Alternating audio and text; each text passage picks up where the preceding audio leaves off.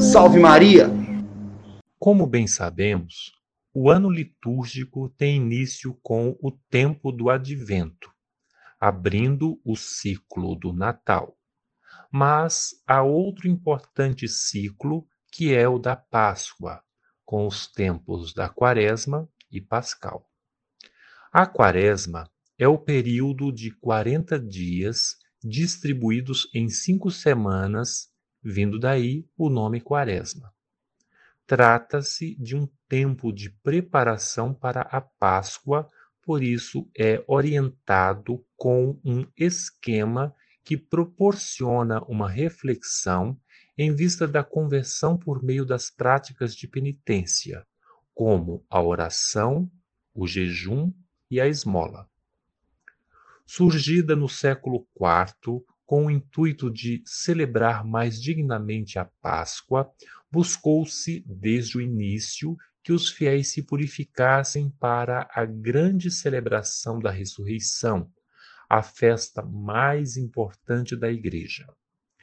Antes disso, a preparação para as festividades pascais pelos cristãos resumia-se em apenas três dias, o que hoje conhecemos como Tríduo Pascal.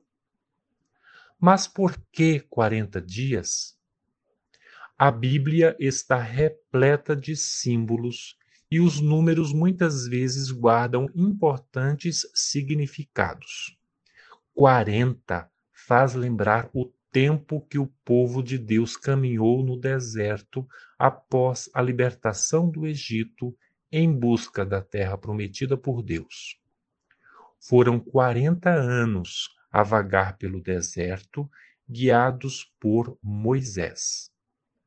Da mesma forma, Cristo passou 40 dias no deserto, onde foi tentado pelo diabo triunfando sobre suas propostas maléficas.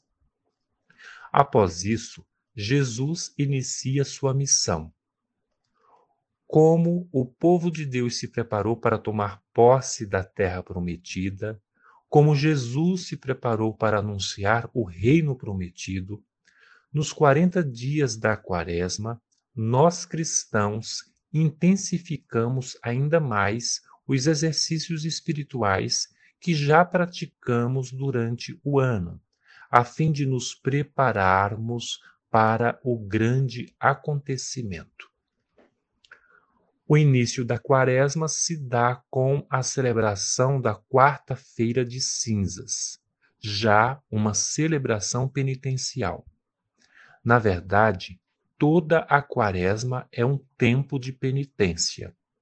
Os últimos dias do tempo é o da Semana Santa, terminando na quarta-feira, pois as celebrações a partir da quinta já fazem parte do trido pascal, como vimos. É preciso viver intensamente este tempo. Busquemos refletir sobre nossos atos e deixemos que Deus purifique nosso coração. Sejamos generosos com os mais necessitados, oferecendo aquilo de que precisam, não apenas dinheiro ou comida, mas o amor que lhes falta. Verifiquemos como temos tratado as pessoas, tanto parentes, amigos ou até mesmo desconhecidos.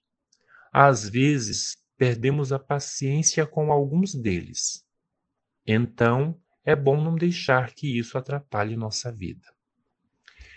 É necessário lembrar que, por ser um tempo de penitência, não quer dizer que seja um período de tristeza. Muito pelo contrário. Devemos ser alegres em todo o tempo. Não podemos nos esquecer também de que o fato de nos empenharmos mais nas práticas penitenciais durante a quaresma deixemos de ser orantes e caridosos durante os outros dias do ano. Essas mesmas práticas devem ser algo que nos diferencie no nosso cotidiano por toda a nossa vida.